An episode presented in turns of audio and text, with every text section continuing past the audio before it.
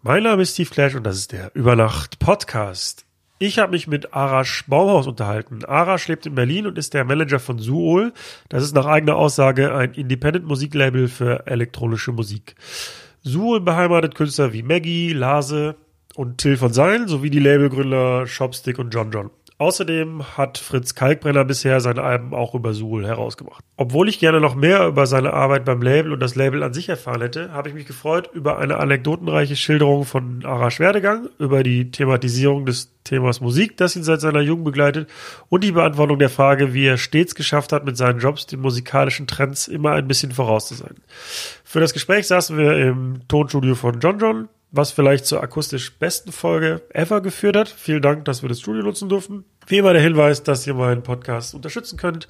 Das geht via PayPal oder Patreon. Die Links findet ihr wie immer in den Show Notes.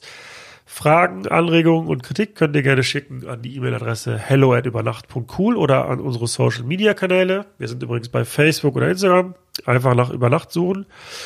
Und ihr dürft natürlich nicht vergessen, mir eure 5-Sterne-Bewertung auf iTunes zu hinterlassen. Und äh, jetzt wünsche ich viel Spaß mit Arash Bauhaus. Und er hat den ganzen Abend zwei Cola getrunken, zwei Cola Light und war einmal auf Toilette und da war es auch so und er meinte, I'll be right back, but if the song stops, just press play here with the next one.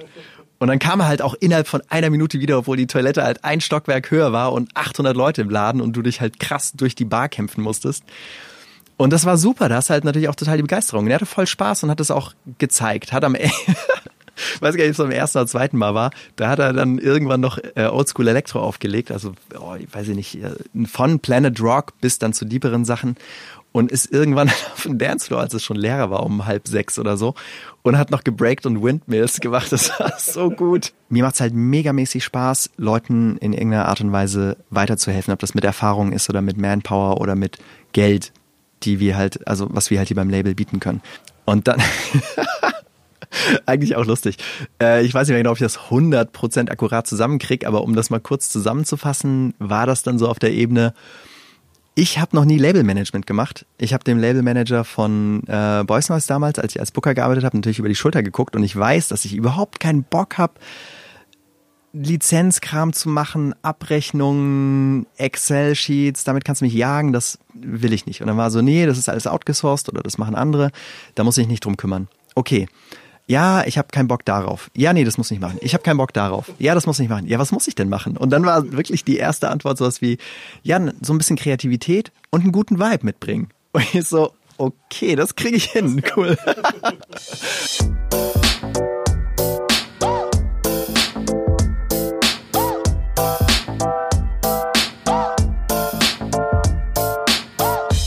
Über Nacht mit Steve Clash.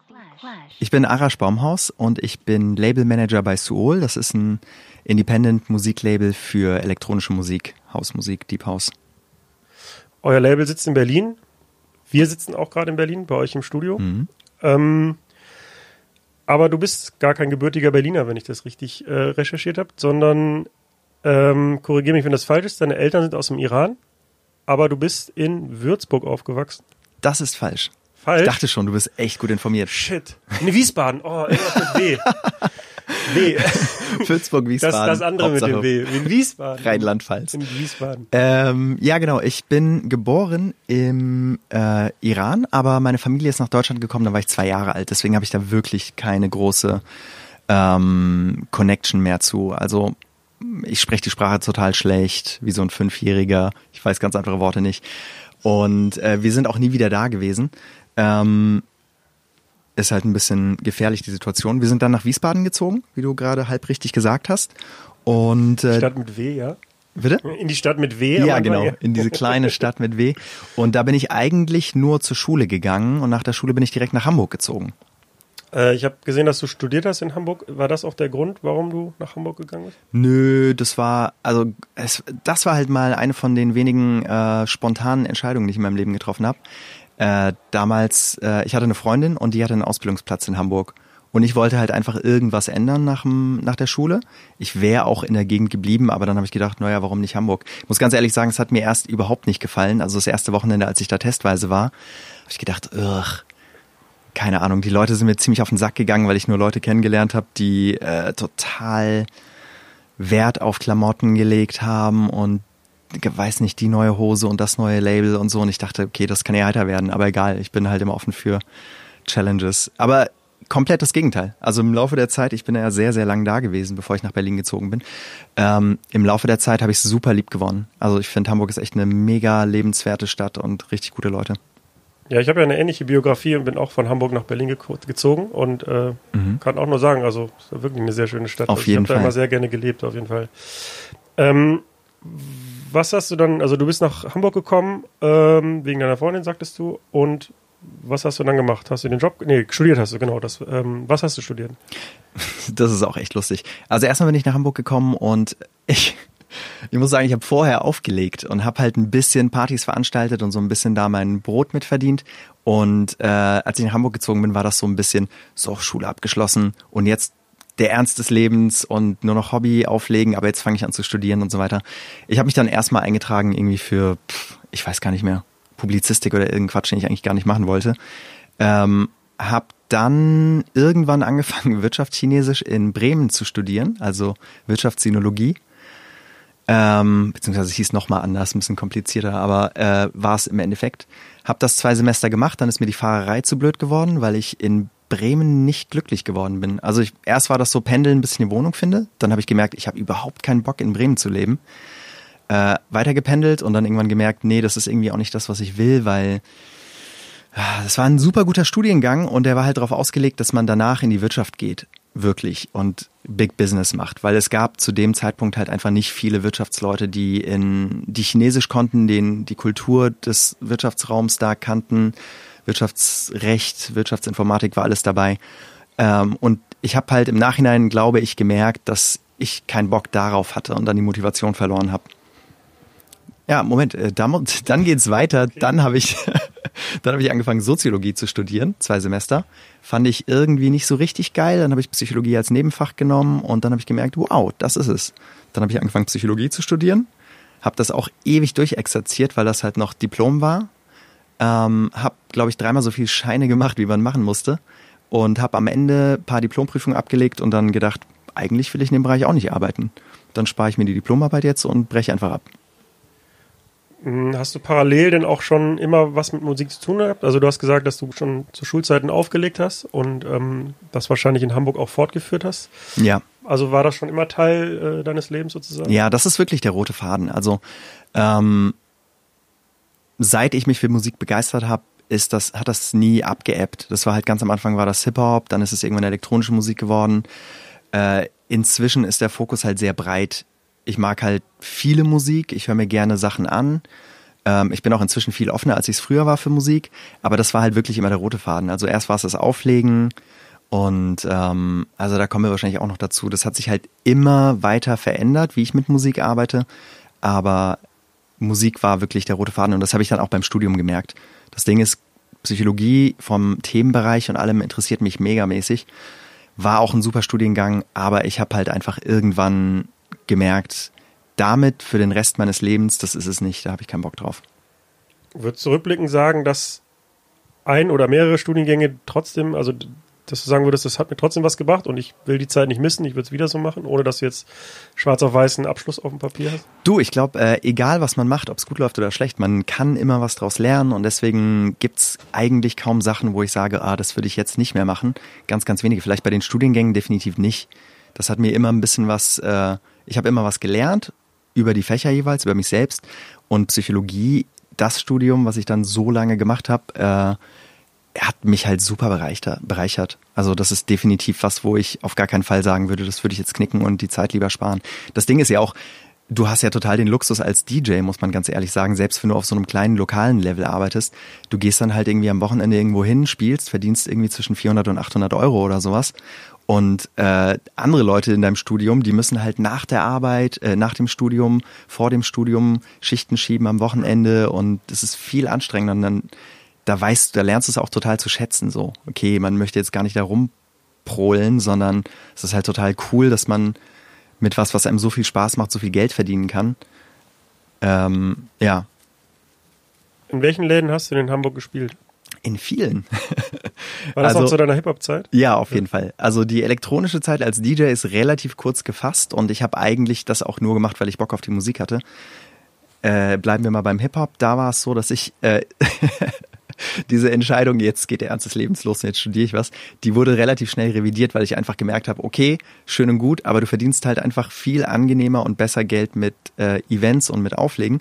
Und dann habe ich damals in Hamburg auf der äh, großen Freiheit im Funky Pussy Club eine Party gemacht.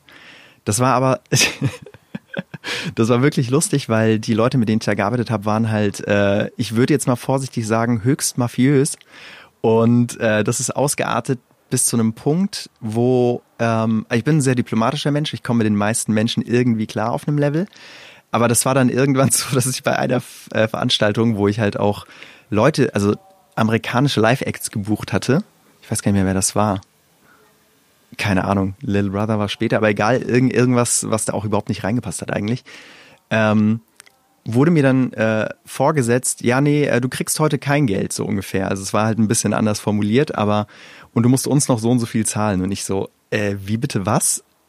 Und da war aber halt nicht viel zu machen, weil die Typen sind halt alle Schränke, die Türsteher sind halt auf deren Seite und es dann so, okay, du kommst hier nicht raus, ohne dass wir das Geld kriegen. Und äh, die Band wollte natürlich auch Kohle haben, das war halt das Ding. Ähm, krasseste Story eigentlich. Also die Bookerin oder die Tourbegleiterin von der Band, die hat das halt mitgeschnitten und hat mich da aus der Affäre gezogen irgendwie. Ich weiß nicht, ob ich, ich hatte denen wahrscheinlich irgendeine Vorkasse überwiesen und die hat mit der Band geklärt, dass die halt nichts mehr bekommen, außer dem, was sie schon bekommen hatten. Und das Geld, was an dem Abend reinkam, habe ich halt den Leuten äh, gegeben und dann war ich halt da raus. Da bin ich halt irgendwie mit einem blauen Auge davongekommen. Aber ich weiß auch jetzt echt nicht mehr. Also ich kann mir, wenn du heute sagst, ich mache eine Veranstaltung und die läuft halt nicht so gut, und dann sage ich der Veranstalterin halt einfach, ja, sorry, ich habe keine Kohle mehr. Aber abgesehen davon, dass es halt höchst unprofessionell ist, ich glaube, du kommst da nicht so einfach davon. Und das war dann so, ja, okay, ich sehe das gerade, was hier passiert, alles klar, schon okay, ich regel das mit den Jungs. Nochmal Glück gehabt. Also ja, auf jeden Fall. Aber das war auch nur die, also bevor das jetzt irgendwie zu großes Gewicht kriegt, das war jetzt eine lustige Anekdote, aber das war halt, das habe ich vielleicht ein halbes, dreiviertel Jahr gemacht. Danach ist es halt weitergegangen. Ich bin, ähm, ich habe Mixwell relativ früh in, in äh, Hamburg kennengelernt, der damals halt schon DJ für Dynamite Deluxe war, beziehungsweise für Sammy Deluxe irgendwie. Damals auch Dynamite Deluxe, war der schon DJ? Ja, genau, war er. Und der hat einen regelmäßigen Abend im Pudel gehabt, was halt mega gut war natürlich, weil der Pudel halt ein total super cooler, renommierter Club die letzten 15 Jahre und wahrscheinlich länger äh, ist und war. Ähm, und der hat dann, einen, ich glaube damals alle zwei Wochen oder vielleicht wöchentlich eine Hip-Hop-Veranstaltung gehabt. Mixwoch hieß das, glaube ich, dann auch. Und da hat er mich dann einfach mal gefragt, ob ich mit auflegen will. Das war auch so eine typische, er wusste halt, dass ich auflege, er hatte mich auch schon auflegen hören. Äh, Und irgendwann war er halt müde abends, hat gemeint, ey, hast du nicht Bock weiterzuspielen? Ich so, ja klar. Und damals mit Platten war es ja easier. Dann gucke ich mir seine Platten an, spiele dann den Kram und dann hat er mich irgendwie zum Team mit aufgenommen. Da kam dann auch Basti dazu, der war, glaube ich, sogar vor mir dabei. Ähm, und dann waren wir halt, im Endeffekt haben wir beide, also Basti und ich, uns so ein bisschen als seine Co-DJs rauskristallisiert. Am Anfang waren andere dabei, immer zwischendurch auch mal. Dann habe ich irgendwann, soll ich das jetzt alles ausführen oder hast du noch Fragen zum weiteren Verlauf? Nee, nee, erzähl ich kann ruhig. ewig reden. Also, Äh, in der Zeit irgendwann habe ich auch dann äh, die Jungs von Asoto kennengelernt. Es waren damals drei andere, ähm, Ole, Dominik und äh, Swift. Swift, wie hieß Swift eigentlich noch? Sorry, Swift, ich weiß jetzt gerade gar nicht, wie der echte Name ist, egal.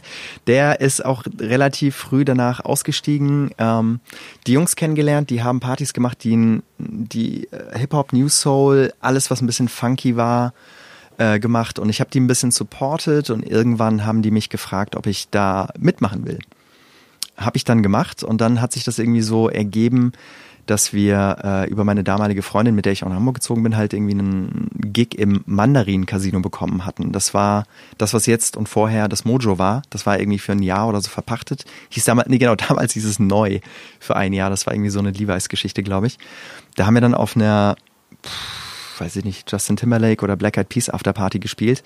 Das kam gut an. Das haben auch die Leute, die den Laden eigentlich gemacht haben, mitbekommen. Und mit denen sind wir in Kontakt gekommen und dann haben wir überlegt und rumgewurschtelt und haben dann halt gesagt, okay, wir machen jetzt ein paar Veranstaltungen, haben für die erste DJ Vadim aus UK gebucht. Äh, das war sehr erfolgreich, weil wir damals halt auch ähm, einen etwas eigeneren Ansatz hatten. Wir haben halt sehr viel Wert auf Deko und auf die ganzen Artworks und auf Flyer und so gelegt. Wir haben die Flyer dann relativ schnell auf Pappe gedruckt. Wir haben die sogar vor, bevor ich dabei war, gemacht. Äh, auf Pappe gedruckt und ähm, das gab's damals halt noch nicht. Keine Ahnung, wir sprechen von 2002 oder so, 2001, ich weiß es nicht mehr genau.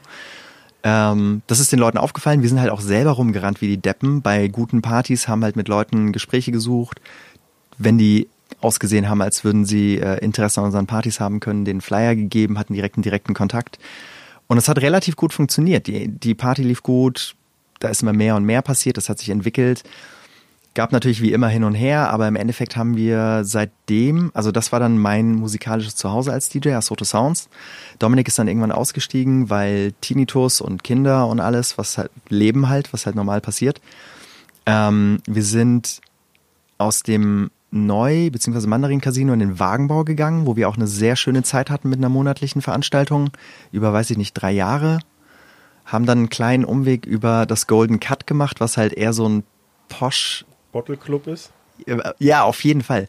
Und damals war das halt, ich weiß auch nicht genau, wie wir da reingekommen sind. Der Typ, der das damals gemacht hat, war wirklich cool und sehr nett und hat uns so ein bisschen erkannt für das, was wir sind. Und das hat halt gezogen bei uns. Wenn jetzt einfach gesagt hat, ey, ihr macht geile Partys und ich will coole Musik bei mir im Laden haben, hätten wir es halt nicht gemacht. Aber der hat halt wirklich so ein bisschen die Essenz daraus gelesen. Da war eine andere Beziehung sozusagen, die äh, das Publikum vielleicht nicht immer verstanden hat, aber äh, das hat auch ehrlich gesagt noch ganz gut funktioniert. Damals war das aber wirklich auf edel gemacht und ich will, also ich bin echt kein Fan von solchen Läden. Ich will das jetzt nicht schönreden, aber das hatte irgendwie eine gewisse Quality. Der Typ hat halt auch Unmengen Geld für seine Anlage und für seine Lichtanlage bezahlt. Da war halt wirklich was dahinter.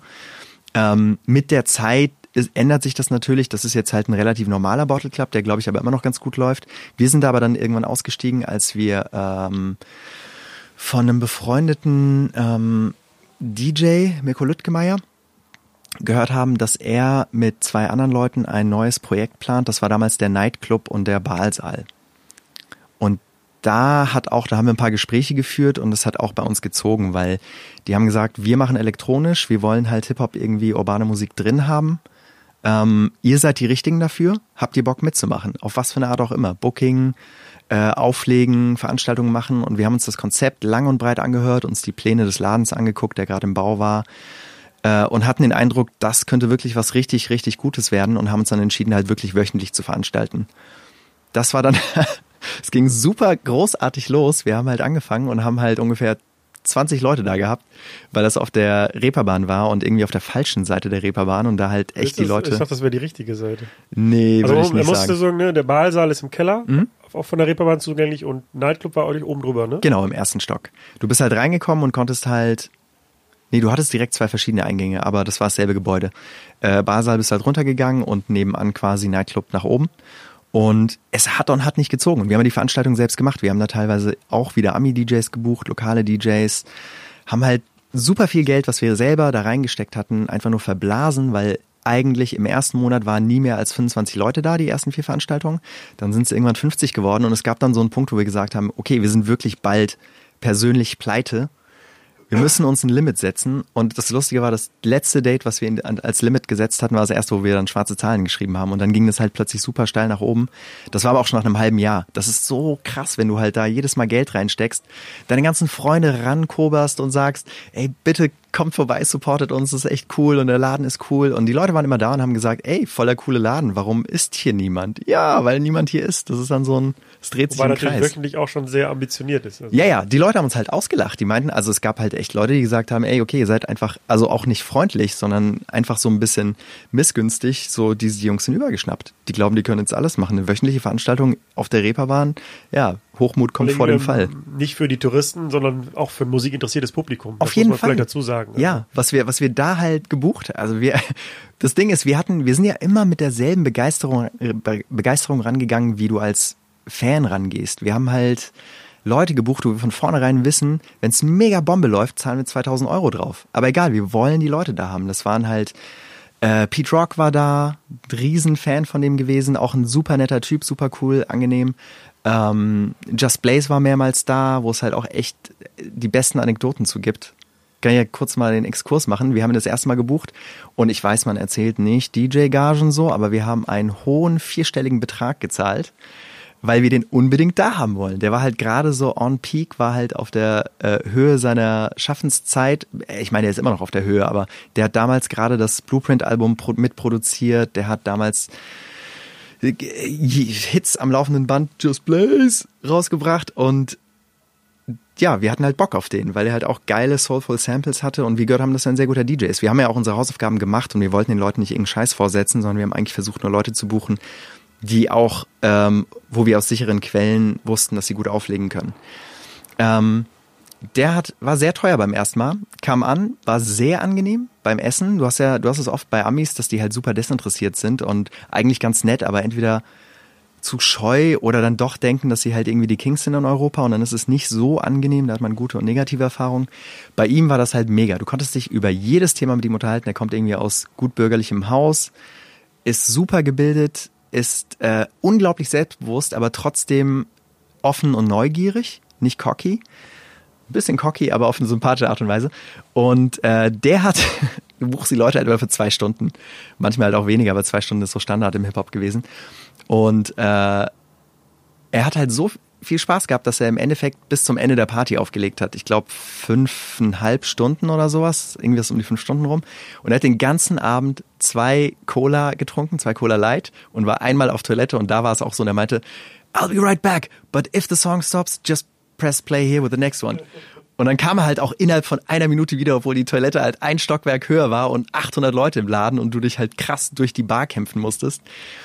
Und das war super, da hast halt natürlich auch total die Begeisterung. Und er hatte voll Spaß und hat es auch gezeigt. Hat am Ende, weiß gar nicht, ob es am ersten oder zweiten Mal war, da hat er dann irgendwann noch äh, Oldschool Electro aufgelegt, also oh, ich weiß ich nicht, äh, von Planet Rock bis dann zu dieperen Sachen und ist irgendwann auf dem Dancefloor, als es schon leerer war, um halb sechs oder so und hat noch gebreakt und Windmills gemacht. Das war so gut. Also es gab auf jeden Fall immer was zu gucken für die Leute, die da waren. Es äh, war sehr interessant. Beim zweiten Mal kam er halt auch und hat halt dasselbe gemacht. Beim dritten Mal war es halt echt lustig, weil da hat er nur, ähm, da hat er mir vorher schon gesagt, dass er halt einen Flug kriegen muss. Hat halt, glaube ich, dreieinhalb Stunden nur gespielt und dann habe ich ihn halt eingepackt, ins Hotel gebracht und er meinte, hey, ey, warte am besten kurz, ich gehe nur kurz duschen, hole meine Sachen, dann kannst du mich direkt zum Flughafen fahren. Cool, gemacht und dann, ich wusste, dass er halt aus äh, New York kam, gerade aus New Jersey. Und dann meine ich wo fliegst du denn hin? Ja, zurück nach Hause. Und ich so, du bist doch gerade erst gekommen. Und er so, yeah, I appreciate a good party. Das war halt, für mich war das so das Highlight der Veranstaltergeschichte, dass so ein Typ zum dritten Mal kommt, so lange spielt, wie er nur kann, überhaupt keine Faxen macht mit, ich brauche hier Hennessy und Champagner, acht Bottles und äh, weiß der Geier was, sondern einfach da spielt, ein richtig gutes Set macht und dann direkt zurückfliegt. Zwei Interkontinentalflüge innerhalb von 24 Stunden, nur weil er Bock auf die Party hat. Wahrscheinlich in neun Zehntel der Zeit in der Luft und ein Zehntel dann in Hamburg. Ja, genau. Interessant ist, weil mir auch, nachdem ich den Podcast angefangen habe und wir auch viele DJs ähm, interviewt haben oder ich interviewt habe, haben mich so ein paar Leute dann gefragt per E-Mail so, ja, was ist das Geheimnis hier? Ich bin DJ in der XY-Stadt und ich will jetzt irgendwie weiterkommen und so, was sind so die Tricks? Und im Grunde das, was ich denen geraten habe, ist auch das, was du jetzt gerade so ein bisschen, ja, mehr oder weniger angedeutet hast. Also erstmal die Tatsache, dass du Mixwell kennengelernt hast und er dich dann in den Pudel geholt hat und dass ihr jetzt Kontakte zu internationalen ähm, Künstlern, also DJs geknüpft habt. Also würdest du bestätigen, dass halt super wichtig ist, dass man einfach ein Netzwerk, egal ob jetzt halt in Labelarbeit oder als DJ oder als Künstler, also würdest du sagen, ja, das ist so die Essenz. Man muss netzwerken und einfach präsent sein und irgendwie was für die Szene tun, um selber weiterzukommen? Das, äh, der letzte Part ist ähm, sehr stark Auslegungssache, würde ich sagen, aber grundsätzlich ja. Und der erste Teil mit dem Netzwerken definitiv, auf jeden Fall. Das ist ja leider halt total pervertiert aktuell, weil ich meine, inzwischen gibt's Leute, die haben halt eine Social-Media-Seite, wo wenig Musik stattfindet, aber sehr viel Entertainment. Und die haben dann, weiß ich nicht, 30, 50, 100.000 Follower irgendwo her. Ähm, auch echte teilweise, ich will überhaupt niemand schlecht reden, ich rede auch von keiner bestimmten Person jetzt gerade. Ähm, und wenn du jetzt einen Industriejob willst oder halt einen Club dich buchst, ist es ja teilweise schon so, dass Leute halt ein bisschen auf die Zahlen gucken. Es ist jetzt nicht mehr so Facebook, es ist dann wahrscheinlich eher Instagram heutzutage. Ähm, aber das sind auch nicht unbedingt die Gigs, die wirklich gut sind. Also wenn du wirklich was machen willst und weiterkommen willst, ähm, ist definitiv wichtig Authentiz Authentizität, wie auch immer das Wort jetzt mir gerade von den Lippen geht. Authentizität. Korrekt, ja. Dankeschön. Puh. Und ähm, da hat jeder seine eigene Art. Manche sind halt richtig nette Leute, mit denen man einen saufen gehen kann oder einen heben kann. Und dann sollen die das machen. Es gibt Leute, die sind halt eher ein bisschen ernsthaft und mit denen kannst du aber richtig gut reden, dann sollen die das machen. Es gibt Leute, die sind halt insgesamt scheu, für die ist es halt ein bisschen schwierig, aber ähm, du wirst die Leute finden, die da passen und wenn die sehen, dass das echt ist, dann hast du halt auch wirklich eine Connection, eine Freundschaft oder eine Bekanntheit, Bekanntschaft einfach, die wirklich zählt. Viele Leute sind halt auch richtig gut im Connecten und äh, komm mehr, lala, und Witz hier, hier da, das funktioniert auch. Aber ähm, ich finde, das macht weniger Spaß. Also wenn ich, ich bin nie der Typ gewesen, der, ich trinke keinen Alkohol. Also ich kann nicht der Typ sein, der sagt, okay, lass mal ein Trinken gehen. Wenn ich dann halt da sitze mit meiner Apfelsaftschorle, dann kriege ich schon komische Blicke und so, du trinkst gar nicht und dann ist man schon leicht verstört und so, ich kann mich ja jetzt nicht wegsaufen, weil der, der ist nüchtern und so. Da habe ich halt immer zum Beispiel äh, Ole vorgeschickt, meinen Kollegen, äh, weil der trinkt halt und der kann dann halt ein paar Bier zischen. Ähm, aber grundsätzlich weiß ich nicht, auf einem gewissen Level, du siehst ja schnell, wie die Leute ticken. Wenn du Bock hast, mit denen zu reden, also du selbst, aber auch die sehen das, dann funktioniert das einfach. Und dieses Netzwerken ist auf jeden Fall das A und O. Du kannst nicht einfach ankommen und sagen, ich bin der krasseste DJ. Wenn du halt niemanden kennst, würde ich niemand buchen. Äh, das ist ja auch das Ding. Ich habe das auch in einem anderen Podcast von dir gehört. Da habe ich ja auch gedacht, das ist total wahr. Ähm, heutzutage, und das ist halt schade, aber es ist einfach die Realität und die ist auch nachvollziehbar, wird niemand wirklich niemand gebucht, weil er ein guter DJ ist, sondern weil der Promoter, der quasi Geld ausgibt, weiß, dass er zumindest das Geld reinholen kann. Also diese, dieses Ding, was ich vorhin erzählt habe, wir wissen, dass wir da im besten Fall 2000 Euro Verlust machen.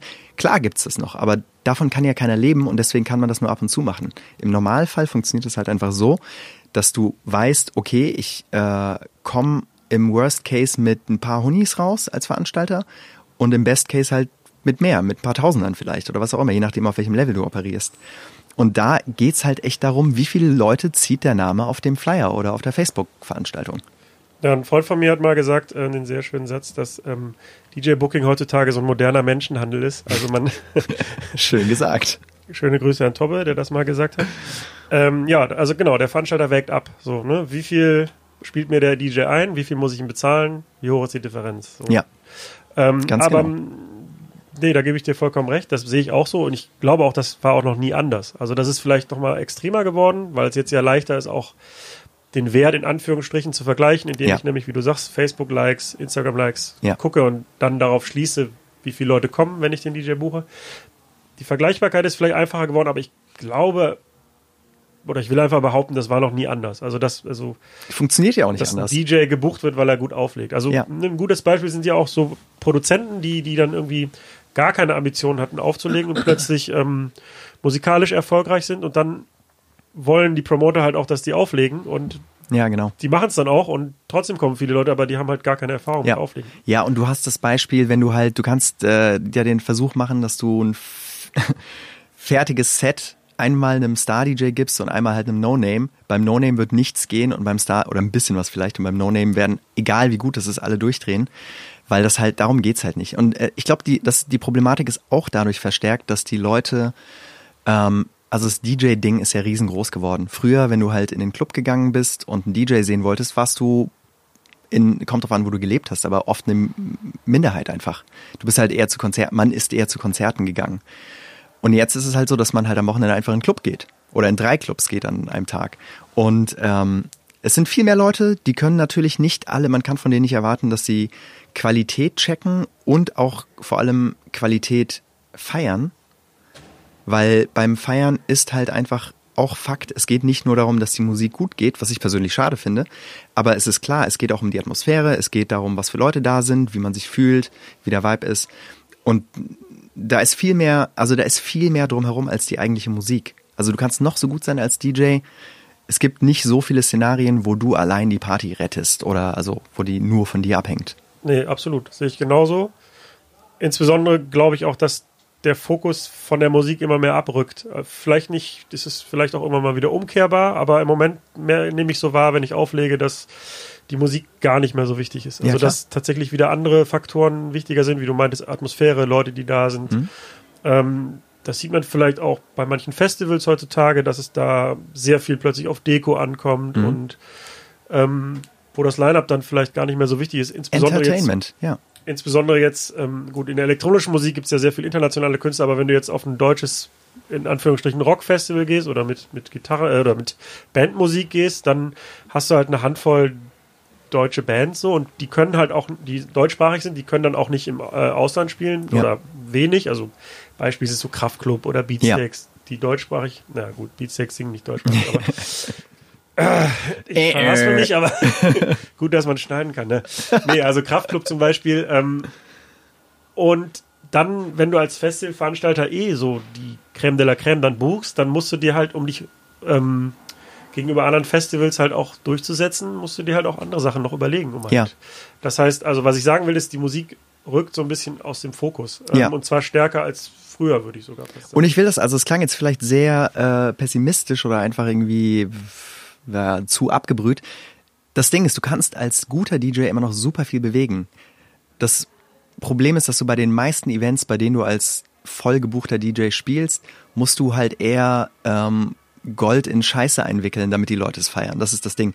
In meinen Augen ist jemand, der zu einer Party geht, wo das Publikum wenig Plan von Musik hat, und durch die Art, wie er auflegt und durch die Art, wie er die Leute halt musikalisch an die Hand nimmt und mit äh, auf diese viel besungene Reise nimmt, ähm, wenn du es dann schaffst, einen Großteil deines Sets wirklich gute Musik zu spielen, die die Leute vielleicht gar nicht kennen und die feiern trotzdem, dann bist du richtig gut. Und das ist auch eine DJ-Qualität, die man lernen muss, die man nicht einfach hat oder die egal ist.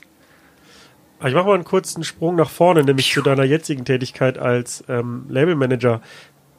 Die Erkenntnis, die du ja gerade, die du nicht gerade hattest, aber die du gerade geäußert hast, dass es vielleicht gar nicht beim DJ-Booking und bei Künstlern mehr so auf Inhalte ankommt, sondern vielleicht auch um Popularität und so weiter. Benutzt du die Erkenntnis auch in deinem täglichen Job? Also wenn jetzt alle Fans und Künstler kurz weghören, nur unter uns beiden. Wir reden ja hier nur zu zweit. ja, genau. Ist ja keiner da, die Tür ist zu.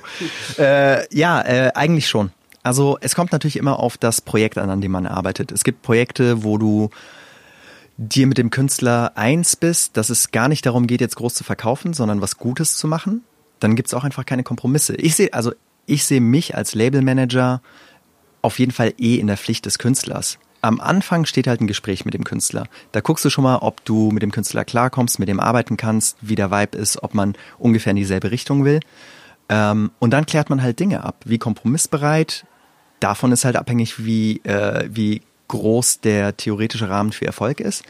Wenn aber jemand halt sagt, okay, ich möchte, also mein Ziel im, auf einem auf dem Level, wo ich jetzt bin als Labelmanager für ein Independent Musiklabel, ist, dass meine Künstler sich keine Gedanken machen müssen, um was ist eigentlich äh, mit der Miete nächsten Monat, sondern dass sie davon leben können, essen können, in Urlaub fahren können und im besten Fall aussorgen über ihre Karriere hin. Also wir backen hier keine riesen Brötchen, so von wegen David Guetta oder sowas, sondern mit den Künstlern, mit denen ich arbeite, ist das aktuell irgendwie das Ziel. Und dann musst du halt dann schauen, wie kompromissbereit ist der Künstler. Wenn er halt, wenn ihm die Kunst wichtiger ist, dann sehe ich das super, also finde ich das super schön und äh, stell das, sehe das hoch an. So rum wollte ich sagen. Ähm, dann muss aber klar sein, dass es nicht sehr wahrscheinlich ist, dass er auf absehbare Zeit halt auf dem Level ist, wo er sagen kann, puh, alles gut, ich kann jetzt eine Familie gründen und ein Haus bauen. Ähm, die meisten Künstler wollen dann schon natürlich irgendwie gucken, dass sie safe sind. Und auf dem Level fängt das wirklich ehrlich gesagt schon an, dass du so ein bisschen schauen musst, okay, wie kriegt man die Leute, die Aufmerksamkeit der Leute? Und die kriegst du halt genauso wie bei DJ-Sets in meinen Augen nicht mit nur guter Musik, sondern mit viel Brimborium und drumherum. Es gibt immer Einschränkungen. Also wir würden jetzt keine, also wir sind da auf einem guten Vibe mit unseren Künstlern. Die Künstler hätten keinen Bock auf Affentheater, wir haben keinen Bock auf Affentheater. Aber du musst halt schon kreativ werden und gucken, wie du was Interessantes schaffst, wo die Leute darauf aufmerksam werden. Ein Beispiel ist ein Künstler, mit dem wir jetzt in letzter Zeit ein bisschen häufiger gearbeitet haben, ist Carlo. Auch hier ansässig. Spanier, der, der einen coolen Haus macht und der hat zum Beispiel für die, ähm, als Teaser sozusagen für seine EP, die er bei uns veröffentlicht hat, hat er sich halt in ein Schlauchboot gesetzt und ist auf dem Kanal lang gepaddelt. Und parallel ist sozusagen die EP eingespielt worden und er hat ein bisschen was dazu erzählt. Und du hast halt während die Songs liefen gesehen, wie er da rumpaddelt und die Kamera zeigt halt so ein bisschen die Scenery. Und ähm, das finde ich halt total schön und sympathisch, weil das ist, das würde ich jetzt auf jeden Fall nicht als Affentheater bezeichnen, aber das ist was anderes und die Leute finden das schön und du lernst den Künstler kennen, weil er ist so. Das ist jetzt nichts Aufgesetztes, sondern das ist echt.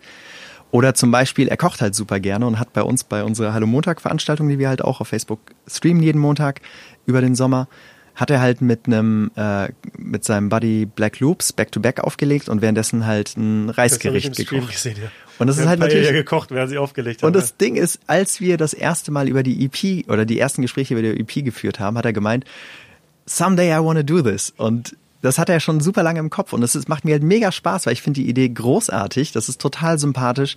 Das zeigt, das, das zeigt den Leuten ein bisschen von ihm, wo er herkommt, dass er gerne kocht, dass er Spanier ist, keine Ahnung, bla bla. Und es ist halt echt. Und es ist positives, schönes Entertainment, ohne halt Affentheater. Und es kam auch mega gut an. Also da sind halt GIFs draus geworden. So, das ist halt total lustig. Das ist eigentlich äh, eine simple Idee, aber es hat einfach niemand gemacht vorher. Das ja. Ich fand es toll. Also, und das, das liebe ich halt, wenn die Künstler selber mit so Ideen kommen, die sie widerspiegeln, den, ähm, den Rahmen zu bieten als Label, dass sie diese umsetzen können. Und da sind wir halt auch, äh, gut, okay. Ich meine, Natürlich muss jeder gucken, wo man finanziell bleibt, damit es halt äh, nicht in, in drei Jahren vorbei ist, der Spaß. Aber da sind wir halt die Letzten, die sagen, ja, das spielt sich aber nicht ein mit der EP, weil bla bla. Da denken wir langfristig. Das ist halt auch eine Sache, die ich hier an dem, als ich angefangen habe hier, haben wir natürlich Gespräche geführt und so ein bisschen diese Vision, wir arbeiten langfristig mit Künstlern. Wir wollen nicht eine EP machen, hoffen, dass die Gewinn macht, unser Image stärken und dann on to the next, sondern wir wollen Künstler aufbauen. Das ist halt eine Philosophie, die tief verankert ist. Wir haben halt ein paar exklusive Künstler und wir arbeiten mit ein paar anderen zusammen, mit denen wir aber auch langfristig zusammenarbeiten, selbst wenn sie nicht exklusiv sind. Finde ich super schön. Das ist mir auch wichtig in diesen schnelllebigen Zeiten. Bevor wir noch weiter auf deine Arbeit hier bei Suhl eingehen, äh, wollte ich noch mal eben die Lücke schließen zwischen hm. Partyveranstalter in Hamburg und äh, Labelmanager.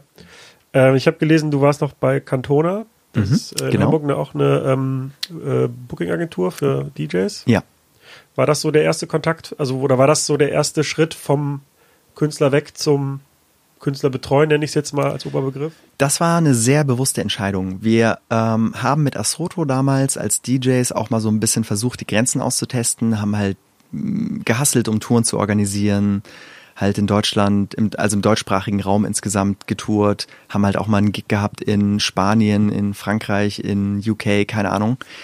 Ähm, viel Spaß gehabt, sehr anstrengend, aber wir haben dann irgendwann die Erkenntnis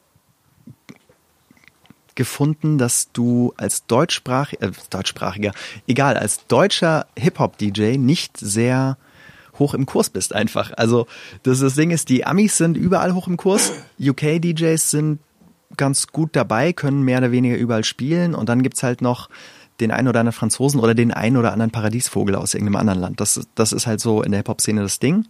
Aber als deutscher Hip-Hop DJ oder DJ-Team, dass er mit guter Musik glänzt als mit und mit Partytauglichkeit, muss man ganz ehrlich sagen, als mit Skills oder mit, weiß ich nicht, DJs für den und den Rapper oder so, hast du halt einfach eine Decke, die, die zu durchbrechen sehr, sehr schwierig ist.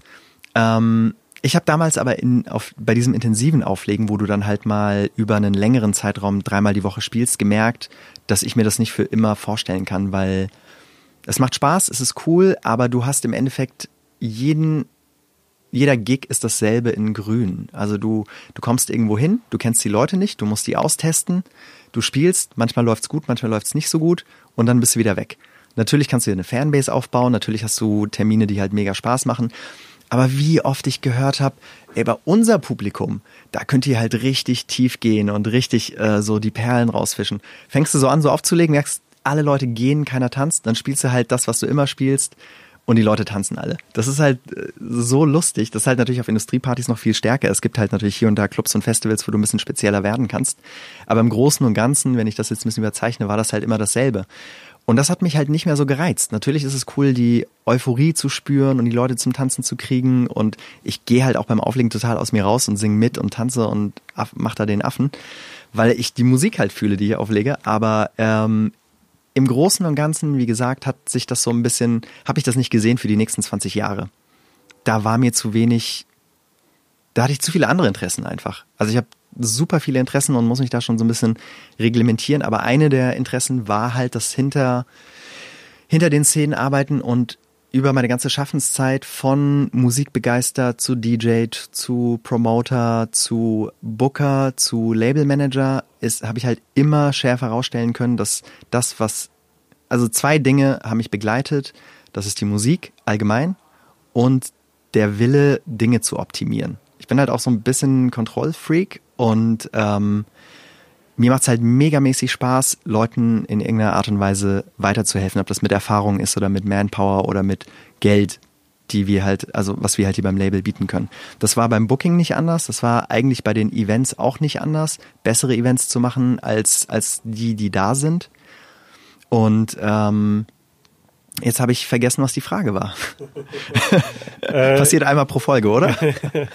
ja, das passiert mir auch manchmal. Nee, ich ähm, wollte wissen, ob der Schritt, dann zu Cantona zu gehen, der erste Schritt war für dich, um da vom, kommen wir her, alter vom, Schwede. Genau, vom Künstler zur Künstlerbetreuung. Ja, genau. Das war eine ganz bewusste Entscheidung und äh, der Weg, also die Entscheidung, was zu ändern, war bewusst, aber wie die Tür aufgegangen ist, war halt wieder total ulkig. Zu der Zeit war das gerade die Zeit, als ich so ein bisschen den damaligen Hip-Hop, das muss so 2007, 8, 9 gewesen sein, da hat's in meinen Augen irgendwann aufgehört mit guten Releases. Dann kamen halt pro Jahr quasi noch drei gute Alben raus, so ungefähr, gefühlt. Für meinen Geschmack, das sieht jeder natürlich anders. Ähm, ja. Treten Sie ein. Nö, alles gut. Wir können schneiden. Machen wir aber nicht. äh, da hat's aufgehört in meiner. Und dann habe ich halt einfach ähm, bisschen über den Tellerrand geschaut und damals gab's gerade dieses kam dieses Elektro-Ding, was man dann auch, es hatte unterschiedlichste Namen, zwischendurch auch Maximal Elektro. New so, Rave. New Rave, genau. Also es kam halt ganz banal, wie bei allen anderen auch wahrscheinlich, über Justice. Du hörst halt dieses Justice-Album und denkst so, wow, das hat so viel Energie, das ist so krass und trotzdem melodiös und mega. Und dann guckst du dir halt eine Party an, wo die Leute halt nicht tanzen, bevor sie nicht mitsingen können und eigentlich halt immer dasselbe geht und dann siehst du halt die Party, wo die Leute halt sich ausziehen und Crowdsurfen und äh, total durchdrehen und denkst so, okay, das ist mal ein anderes Emotionslevel und dafür machst du es ja. Ich meine, die Emotionen sind halt so die, die intrinsische Belohnung des DJs. ähm, und dann, ja, super viel Musik da gehört und dann gab's halt noch natürlich auch so ein paar Favorites und einer davon war Bart Beamore. Produzent aus Utrecht, ähm, den wir auch mit witzigerweise mit Mixwell und Basti äh, ziemlich gut fanden, ziemlich gefeiert haben damals. Und der sollte dann, da haben wir halt super lange, also ich habe als Nightclub-Promoter für den Hip-Hop-Abend den die Clubbesitzer, die den elektronischen Abend gemacht haben, super lange beackert, dass sie den mal buchen und die anderen auch halt, die ja im Kontext waren, dass wir den mal buchen. Und irgendwann war es dann soweit. Und dann kamen halt super viele Zufälle zusammen dann, wir hatten halt eigentlich, das Setup im Club war so, dass es halt dann einen Artist-Service gab. Also es gab halt einen Artist-Host, der hat den Künstler abgeholt, mit dem Essen gegangen, war für den bei der Party da und hat den wieder ins Hotel gebracht. An dem Tag konnte keiner. Dann hat der Chef vom Laden mich halt gefragt, hast du nicht Bock, das zu machen, weil du bist ja eh ein Fan. Und ich so, ja, mega, geil. Dann, ähm, normalerweise kommen DJs irgendwann späten Nachmittag, abends rein, gehen ins Hotel, gehen zum Essen, spielen, gehen ins Hotel und fliegen wieder zurück der hat halt jetzt irgendwie einen Flug gebucht, wo er irgendwie um 13 Uhr in Hamburg ankam, was untypisch ist. Da muss er ja schon irgendwie mit dem Hotel reden, dass sie da früh rein können. Äh, und das dritte Ding war, dass dieser Künstler eigentlich immer nur zu zweit gereist ist. Der hat halt immer seinen Buddy, ein, einen von seinen Buddies mitgenommen oder, weiß ich nicht, Freundin oder was auch immer. An dem Termin konnte aber keiner. Das heißt, er kommt an, super nett, so ein bisschen äh, schüchterner, super freundlicher Typ. Ich bringe ihn ins Hotel und er meint so, ja, also eigentlich, ich finde es immer schade, dass man nicht so viel von der Stadt sieht und jetzt habe ich so viel Zeit. Also äh, ich will jetzt nicht auf die Nerven gehen, aber falls du Zeit hast, könnten wir halt mal ein bisschen, kannst du mir Hamburg ein bisschen zeigen? Ich so, ja, mega gerne, voll gut. Ende vom Lied, wir sind halt den ganzen Tag in Hamburg unterwegs. Ich zeige ihm halt so die coolen Ecken und die Sightseeing-Geschichten. Wir reden und reden und reden über Musik. Er erfährt, dass ich eigentlich der Hip-Hop-Promoter bin und äh, aber Elektro grad voll feier. Und äh, fragt mich dann am Ende des Abends beim Essen so, ja, das Ding ist, meine Booking-Agentur hat nicht so gute Kontakte in Deutschland. Hättest du nicht Bock, mein Booking zu machen? Und ich so, wir haben gerade den ganzen Tag verbracht, du weißt, dass ich noch nie in meinem Leben Booking gemacht habe. Äh, natürlich habe ich Bock. das Ding war, ich habe halt schon ein halbes Jahr überlegt, weil wenn du Promoter bist, schlägst du dich halt einfach mit so vielen Bookern rum, die so schlecht sind, so einen miesen Job machen, den auf einer Arschbacke absitzen, super unfreundlich sind und du denkst die ganze Zeit, oder ich als Klugscheißer denk die ganze Zeit, das kann ich besser, das kann ich besser, das kann ich besser, wo wir wieder zum positiv ausgedrückt, ausgedrückt Optimieren zurückkommen. Man kann auch sagen, ich bin der Überklugscheißer. ähm, und habe aber keine Tür gesehen. So, wie soll ich jetzt auf einmal, wer, wer soll denn sich von mir verbucken lassen, wenn ich Hip-Hop-Promoter bin? Ich muss ganz ehrlich sagen, auf Hip-Hop-Künstler hatte ich nicht so Bock, weil da auch ganz schlechte Erfahrungen mit mit Amis gemacht oder auch mit überhaupt mit Hip-Hop-Künstlern, die halt immer ein Kindermädchen gebraucht haben. Das war halt, das ging auf keine Kuhhaut teilweise. Szene jetzt voll gegen mich aufgebracht, sorry. Mm.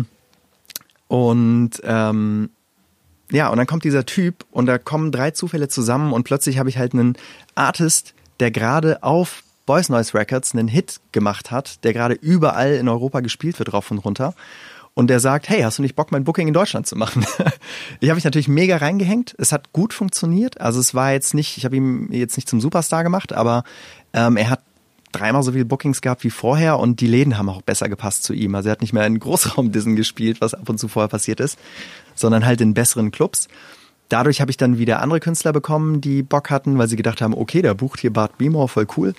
Und der Traum war geboren. Nö, das habe ich halt eine Zeit lang gemacht und bin dann aber auch irgendwann zu Cantona gekommen, weil da eben ein, also Jan, der Cantona Entertainment gemacht hat und auch immer noch macht eigentlich, zumindest als Schirmherr, ist halt ein Fuchs und super erfahren und hat halt eine ganz andere Herangehensweise gehabt als ich. Also von dem konnte ich halt noch super viel lernen, wofür ich auch total dankbar bin. Shoutout an Jan, der jetzt auch so auf jeden Fall Big Business Moves macht. Ähm, ich weiß nicht was. ist doch verkauft worden, ne? Oder die gehören jetzt zu irgendwas anderem. Ich habe irgendeine Mail bekommen. Du, da weiß ich auch nicht. Also okay, ich schreibe das in die Show Notes. Ich, äh, ja. ja, genau. Recherchiere das, ich kann den Kontakt geben. Ähm, und ähm, ja, das war halt auch eine Zeit, die, wo ich sehr viel gelernt habe danach bin ich halt da weggegangen, weil ich witzigerweise von Boys Noise Records halt ein spontanes Angebot bekommen habe, weil ähm, da eine Vakanz war plötzlich und da bin ich halt auch eingesprungen und habe dann halt da eine Zeit lang gearbeitet. Jahr, das kam, weil die mitbekommen haben, dass du jetzt das Booking für Bart B. Moore machst? Nee, nee, nee, nee.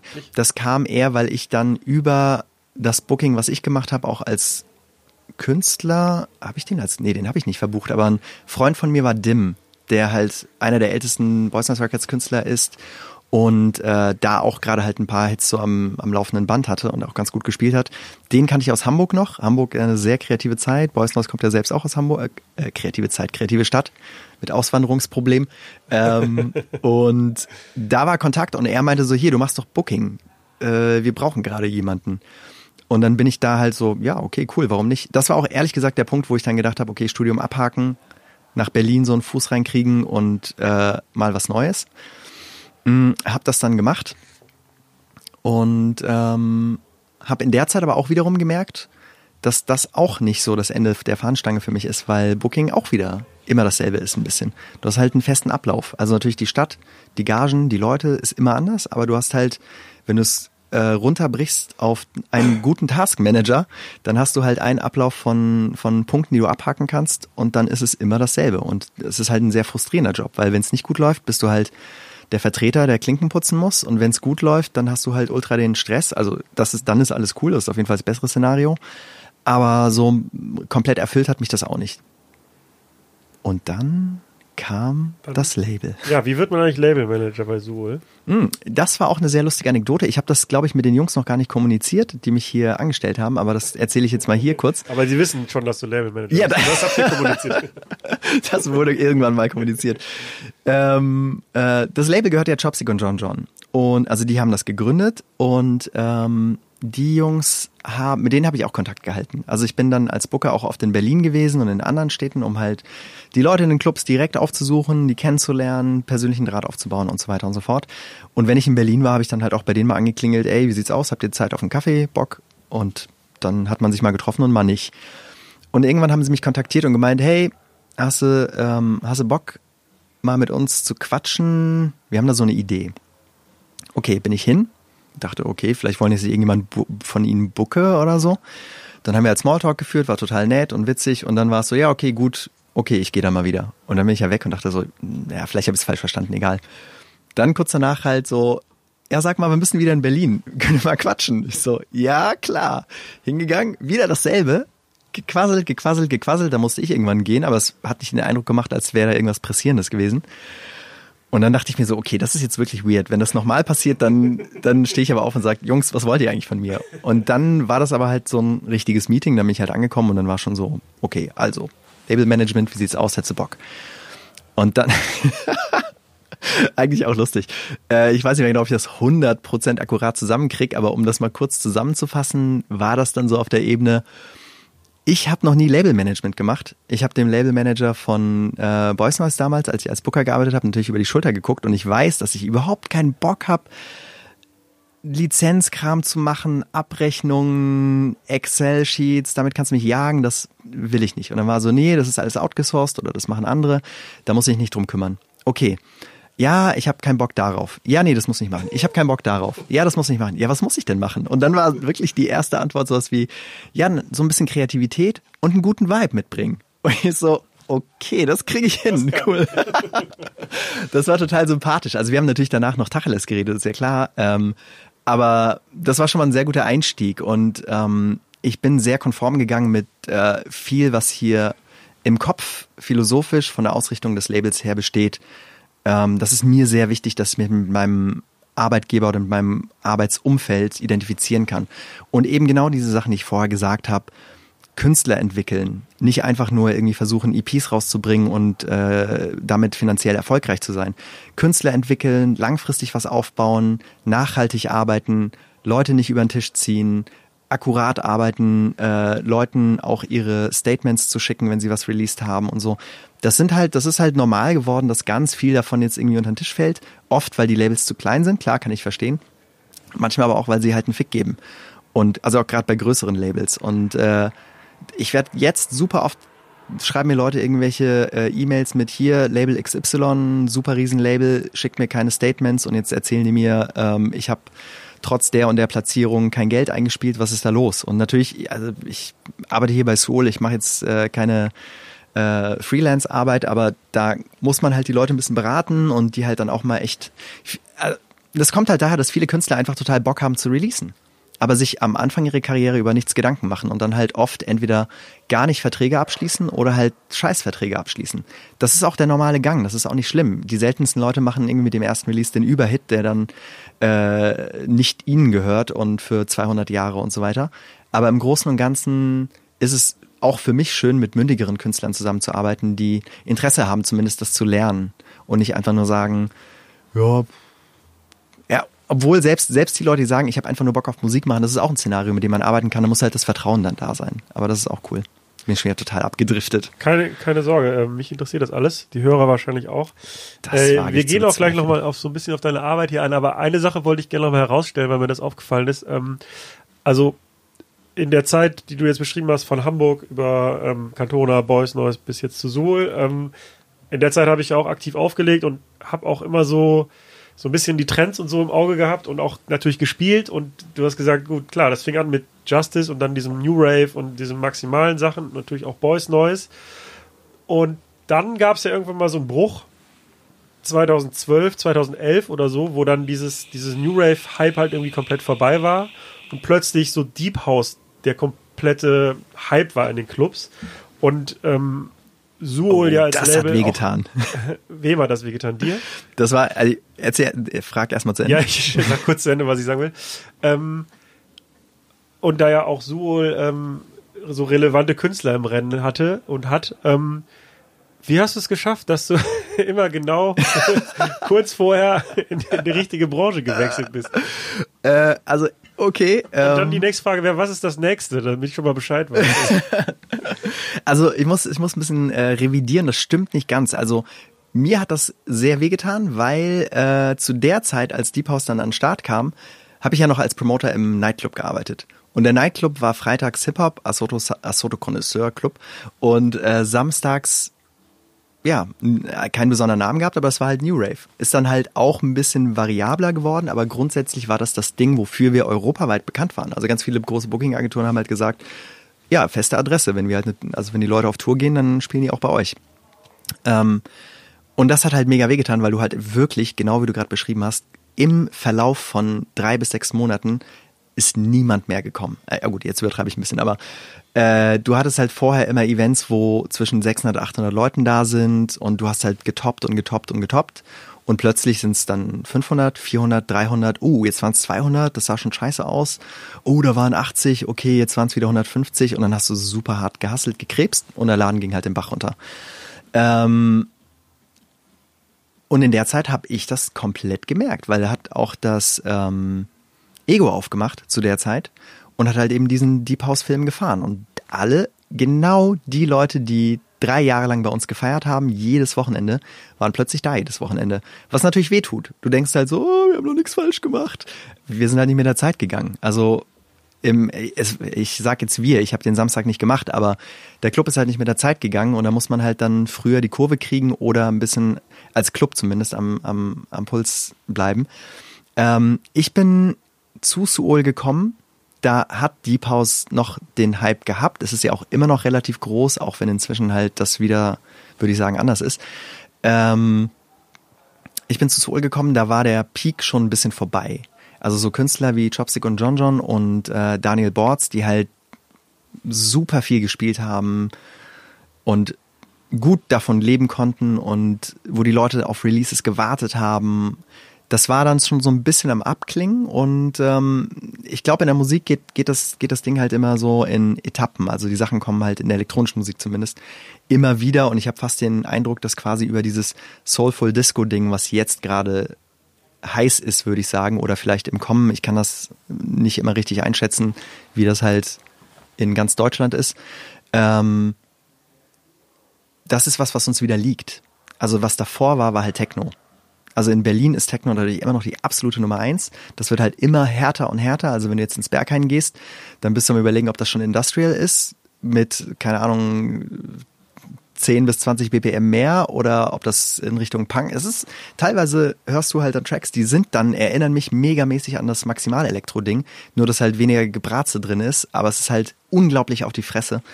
Und ja, und damit kommt, glaube ich, wieder so ein bisschen diese, der Bock auf was langsameres, organischeres, was funky ist, wo man halt zu schwurfen kann. Und das ist bei Suol genau unser Ding. Also, was unsere Partys auf jeden Fall ausmacht, ist halt irgendwie der gute Vibe in allererster Linie. Da haben wir halt nie Probleme mit gehabt.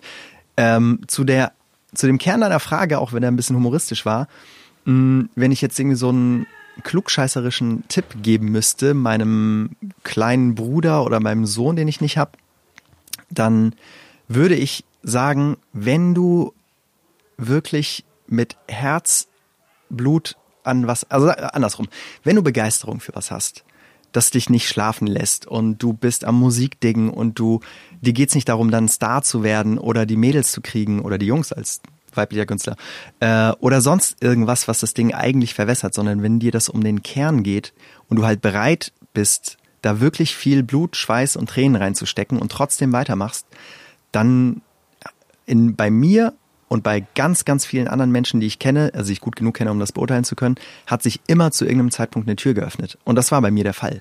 Also ganz im Ernst, ich bin aus der Nightclub-Geschichte rausgegangen mit äh, Ausständen von hohen vierstelligen Beträgen, die ich nie wieder gesehen habe. Ähm, war ungeil ich bin aus dem Booking-Ding rausgekommen mit im Endeffekt einer Agentur, die, also mit meiner eigenen dann, die nicht so wirklich funktional war, wo halt viele Aufbauthemen waren, aber das Verhältnis hat nicht gestimmt, wo ich auch dachte, okay, wie geht's denn jetzt eigentlich weiter? Es gab immer wieder Phasen, wo ich dann halt wirklich zum Telefon greifen musste und meine ganzen Resident-Promoter anrufen musste, so, ey, habt ihr mal wieder Bock, dass ich das spiele? Aber das war's. Das war echt immer das Äußerste, was halt echt überhaupt kein Problem ist. Wenn ich dann irgendwie mal meine Leute in Deutschland anrufe, die mich äh, seit Jahren buchen und ich dann halt so sechs Gigs hab und damit halt zwei Monate überbrücken kann, dann hat sich immer irgendwie was aufgetan. Das, und das ist halt ein super weirder Tipp, den ich den Leuten aber einfach gebe, ob sie wollen oder nicht. Wenn dir wirklich das Kernding wichtig ist und du hart dran arbeitest, dann findest du deinen Weg. Ich meine, ein sehr gutes Beispiel ist ja auch äh, Lase, der, den ich auch im Interview hatte und der auch Künstler bei euch ist, mhm. der ja schon vor dem Deep House Hype schon ähm, so Soul Samples verarbeitet ja. hat in seiner Musik und ähm, damit in dem Zeitraum dann keinen Erfolg hatte und dann plötzlich äh, ja. ist seine Stunde geschlagen sozusagen. Ja. Aber äh, ne, wie du schon sagtest, er hat das schon immer gemacht und äh, das war so sein Ding und In dem Moment ging dann die Tür auf, sozusagen. Genau, auf jeden Fall. Das ist eine schöne Überleitung, weil jetzt haben wir schon fast die Stunde voll und haben noch gar nicht über das Label gesprochen. ähm, genau, also äh, beschreib doch mal, wir haben ja jetzt schon ein bisschen drüber geredet, aber ähm, also was ist Suol, was macht ihr für Musik, was habt ihr für Künstler? Okay, also wie ich gerade schon gesagt habe, ein bisschen der Kern der Geschichte ist, dass wir versuchen, langfristig mit Künstlern zusammenzuarbeiten. Und deswegen gibt es da halt ein paar Leute, mit denen wir exklusiv zusammenarbeiten. Das sind natürlich klar Chopstick und John John, die das Label gegründet haben. Äh, das ist äh, Maggie, die schon seit Ewigkeiten bei uns ist und die wir halt, wo wir halt auch echt große Stücke wo wir echt große Stücke von halten, auf äh, die halt in unseren Augen mega das Potenzial hat. Und äh, das ist Lase, mit dem wir jetzt seit einiger Zeit zusammenarbeiten. Und äh, wir haben da noch ein paar äh, neue Künstler dabei, die, mit denen wir ein bisschen enger zusammenarbeiten, wo wir aber noch nicht äh, so weit sind, dass wir sagen, ja, okay, wir machen das exklusiv und ihr bringt halt jetzt nur noch auf Soul raus. Ein Zwischending ist halt Till von Sein der eigentlich ein Soul-Künstler ist, aber sein eigenes Label hat und der auch auf jeden Fall mal einen Remix hier macht oder mal einen Release da. Und das ist auch total okay, weil wir wollen den Künstlern mit einer Exklusivität ja helfen und nicht schaden. Ähm, also das ist dann so ein Fall, wo man halt drüber redet kurz und wenn das Sinn macht, dann macht man das. Und Till ist auf jeden Fall, auf jeden Fall auch ein Fuchs, der wirklich Plan vom Business hat und der das meistens schon eh richtig sieht, ob sowas Sinn macht oder nicht. Ähm, die neueren Künstler, mit denen wir zusammenarbeiten, sind, die, die ich auch sehr interessant finde, sind äh, Kolja Gerstenberg zum Beispiel, der aus Gießen kommt, jetzt inzwischen in Leipzig lebt, der super talentiert ist, der sehr kreativ an Musik rangeht, der Drummer ist, einfach ein Freak im super positiven Sinne. Äh, und Carlo, der halt auch ein mega netter Typ ist, ein super DJ, der sehr coolen Sample-basierten Haus macht ähm, der auch gerade echt gut angesagt ist, also was wir vorhin ja schon gesagt haben. Das ist so ein bisschen der Kreis der Künstler, mit denen wir, mit denen wir arbeiten. Da kommen halt immer mal wieder Leute dazu, äh, die noch eine Spur weiter extern sind, zu denen wir auch gute Drähte haben, was man, ähm, die man immer auf unserer alljährlichen Hallo Montag Compilation finden kann.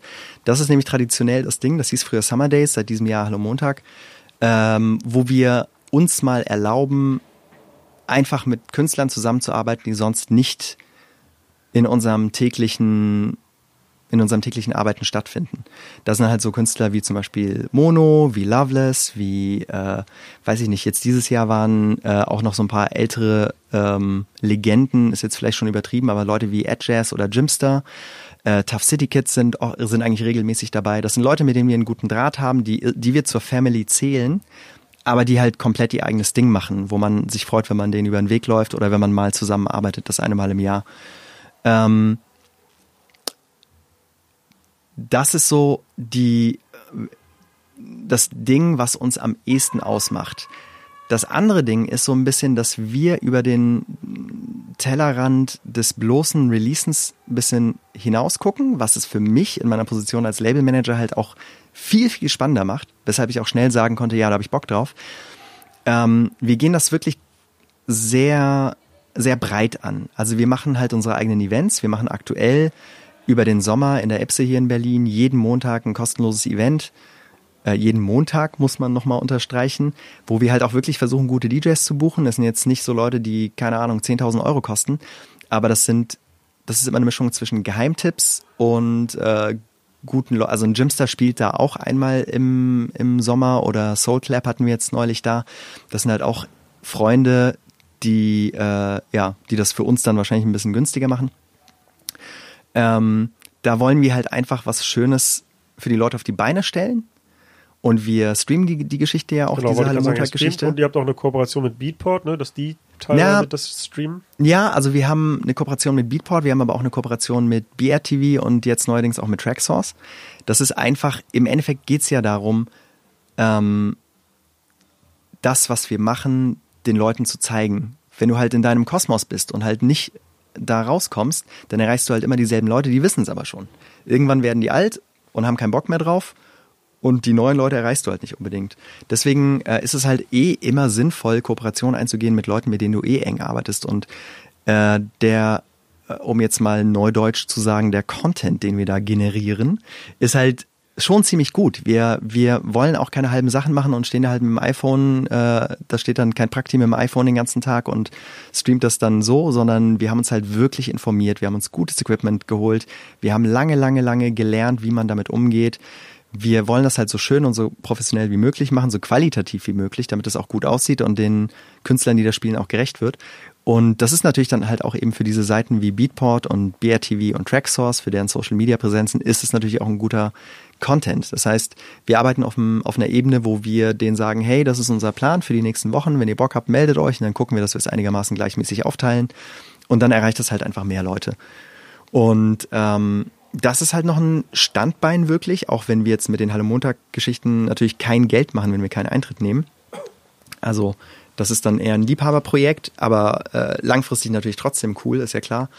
Ähm, dann. Äh, ich unterbreche dich mal kurz, weil ja. man für die Nicht-Berliner muss man sagen, die Ipse ist halt auch noch relativ, also direkt hier um die Ecke in Kreuzberg, ist halt praktisch in der Innenstadt, ja, eine Open Air, also Indoor und Open Air Location. Ihr macht das natürlich, wenn mhm. die Sonne scheint, draußen. Genau. Es ist, ist Montag, es ist kostenlos, also das ist wahrscheinlich ein Format, was auch in nicht vielen anderen Städten in Deutschland wahrscheinlich funktionieren würde, dass man sagt, montags kommt alle, wir machen nachmittags irgendwie und äh das war das war auch wirklich der das Ding. Also wir wir kamen daraus von der ersten Mai-Party. Das war letztes Jahr, der 1. Mai. Ähm, und dann hat hier Chopstick gesagt so, ey, das hat so viel Spaß gemacht. Das war so ein guter Vibe, weil es umsonst war. Die Leute kamen einfach, haben gefeiert. Das ist so schön. Das müssten wir häufiger machen. Und dann kam er auch mit der Idee, lass es doch an einem Tag machen, der ein bisschen weirder ist, wo nicht so viel geht. Lass es am Montag machen.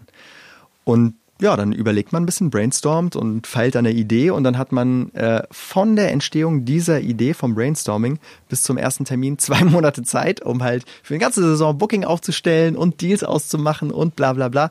Aber es ging irgendwie, es war halt sehr anstrengend, aber es hat funktioniert und ähm, der Erfolg ist halt das Schöne daran. Das ist total anders geworden, als wir dachten. Wir dachten, wir machen das halt wie am 1. Mai tagsüber, gechillt, entspannt, die Leute können kommen, bisschen trinken, sich unterhalten, lesen, ein bisschen zur Musik tanzen, wie auch immer. Und was passiert? Äh, und wir haben halt gedacht, wenn wir halt so ein, am Ende der Saison bei so 250, 300 Leuten sind, ist es cool. Das erste Mal waren 800 Leute da. Die kamen ab 19 Uhr. Was total schrullig ist, weil wir, weil wir halt dachten, wir machen halt so eine coole Daytime-Geschichte. Es hat sich halt eingebürgert. Es ist wirklich tagsüber so, dass Leute kommen, um abzuhängen. Aber natürlich, wenn, wenn halt nicht getanzt wird, dann gibt's halt auch nichts zu gucken im Stream zum Beispiel.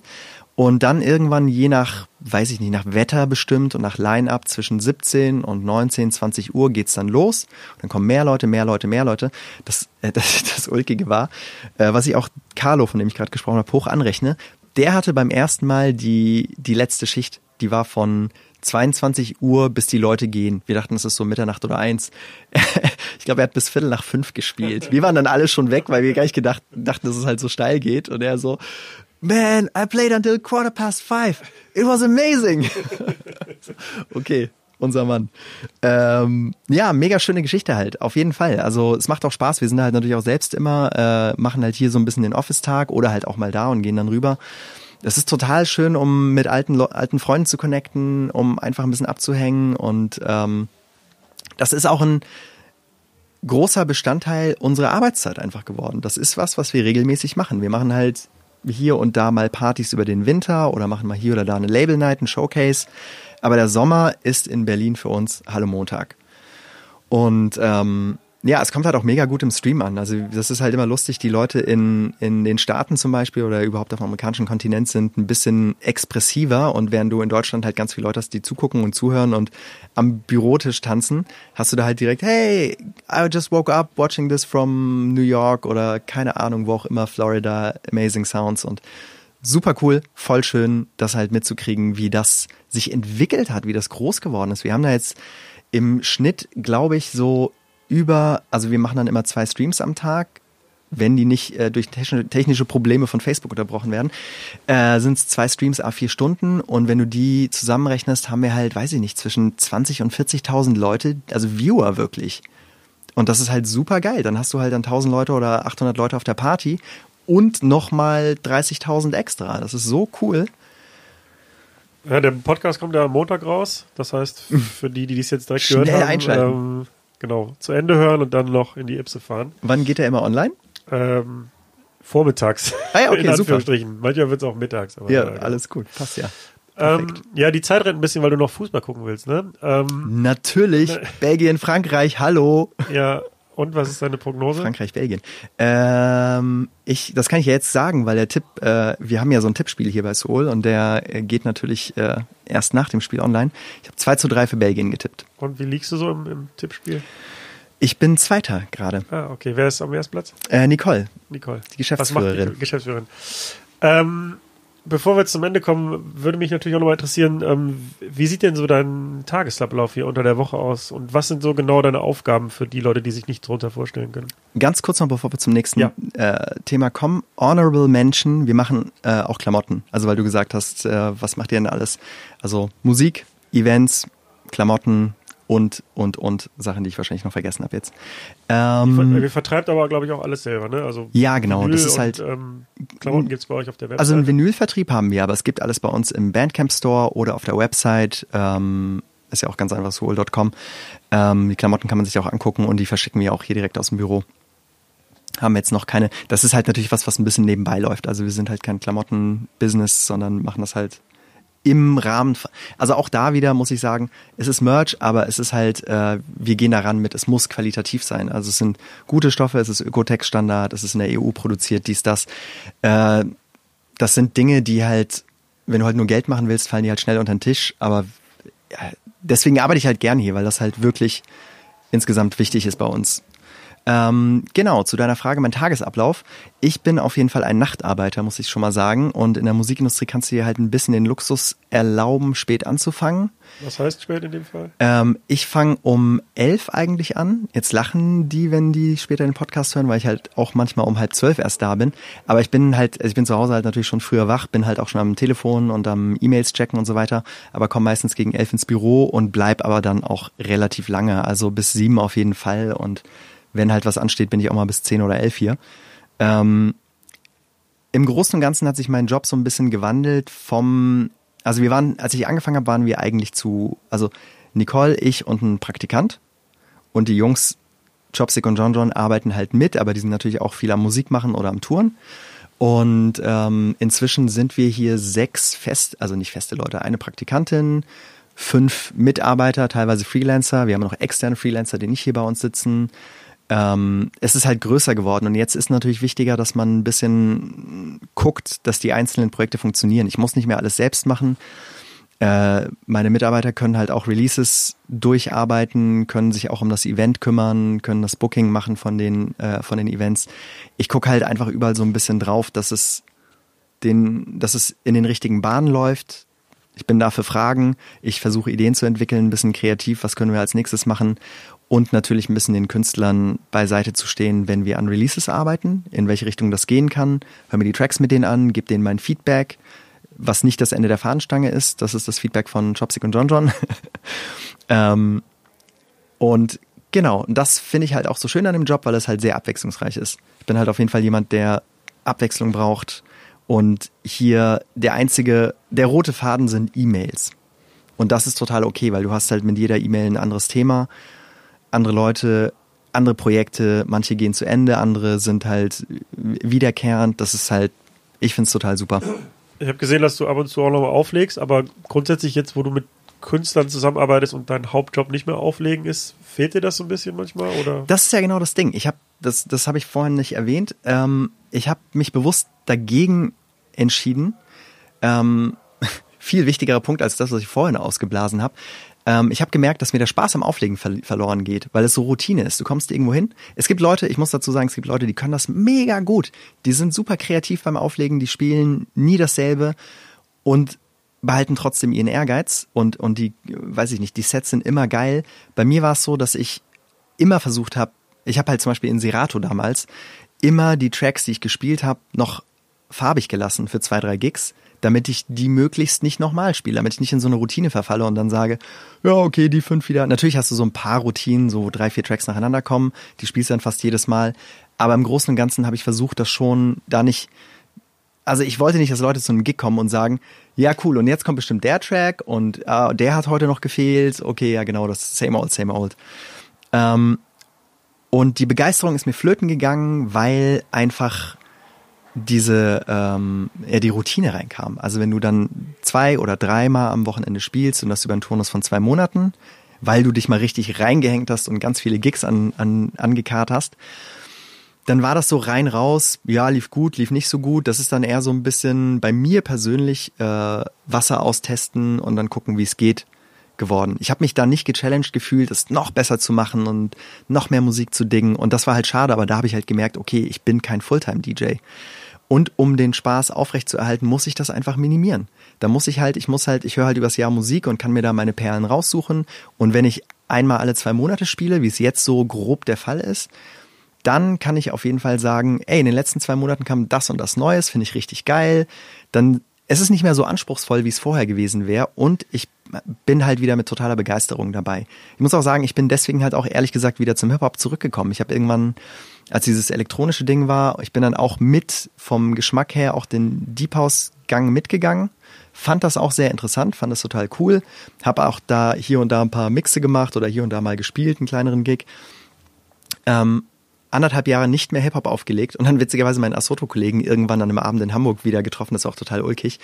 Er hat äh, elektronisch im Mojo als Support gespielt, ich habe elektronisch in der Bar gespielt und wir haben beide unabhängig voneinander den Abend in Hip-Hop ausklingen lassen und kamen halt beide zusammen, haben uns irgendwie bei äh, bei der kleinen Pause, get ja, kleine Pause, oh, Alter, ich bin so, Ja, ja. kleine Pause heißt Kleine es genau, Pause, ah, natürlich, Da, wo kleine man Pause dann noch essen geht. Genau. Hamburg, genau, ja. getroffen und schön noch irgendwie gesundes Essen reingehauen und haben so den Abend erzählt und dann so, ey, du auch? Krass. Ja, ey, eigentlich müssten wir mal wieder Hip-Hop auflegen. Und dann haben wir halt das Asoto-Ding wieder nach anderthalb Jahren so ein bisschen zurückgeholt und machen jetzt einmal im Jahr eine Party im Mojo in Hamburg. Was super geil ist, weil das halt so ein Family Gathering ist. Da kommen dann halt Leute, die uns DJ-mäßig seit 15 Jahren teilweise begleiten dahin. Und äh, holen sich Babysitter, um da halt einmal im Jahr dann noch abschwufen zu können. Und es kommen aber auch sehr viele neue Leute dazu. Das ist halt das Schöne, weil wir musikalisch uns auch weiterentwickeln im Hip-Hop-Bereich und halt auch nie so die Scheuklappen auf hatten, ist es halt echt so eine schöne Mischung aus 20 bis 40 und ein guter Vibe. Und ähm, das macht halt richtig Spaß, weißt du? Das ist halt echt das Ding. Ja.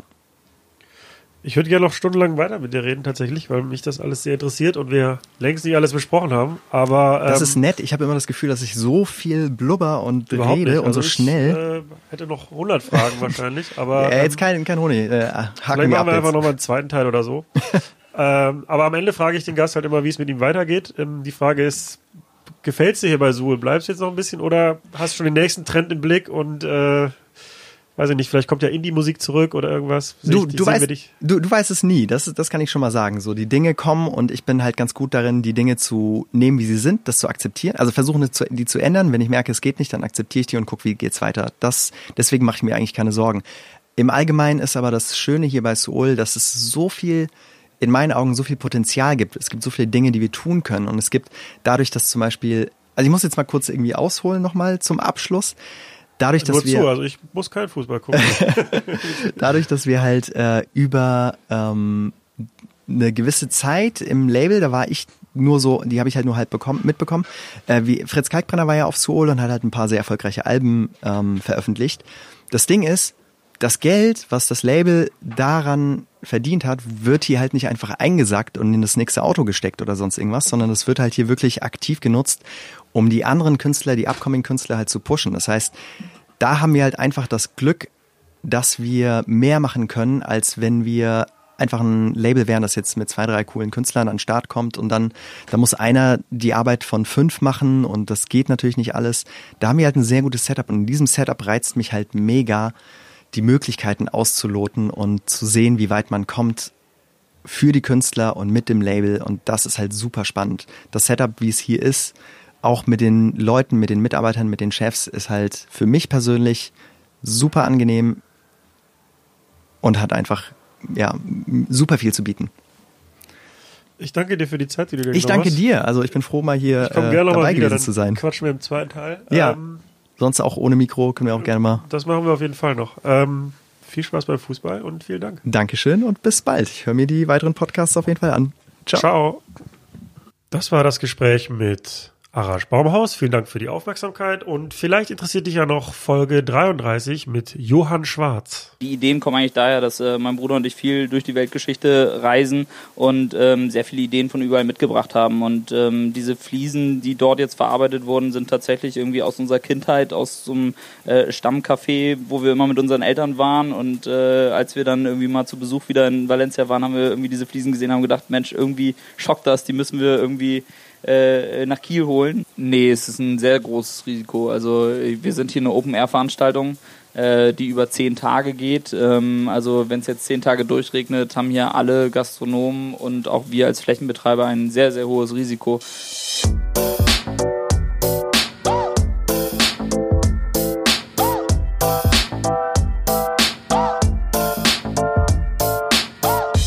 Über Nacht mit Steve Clash.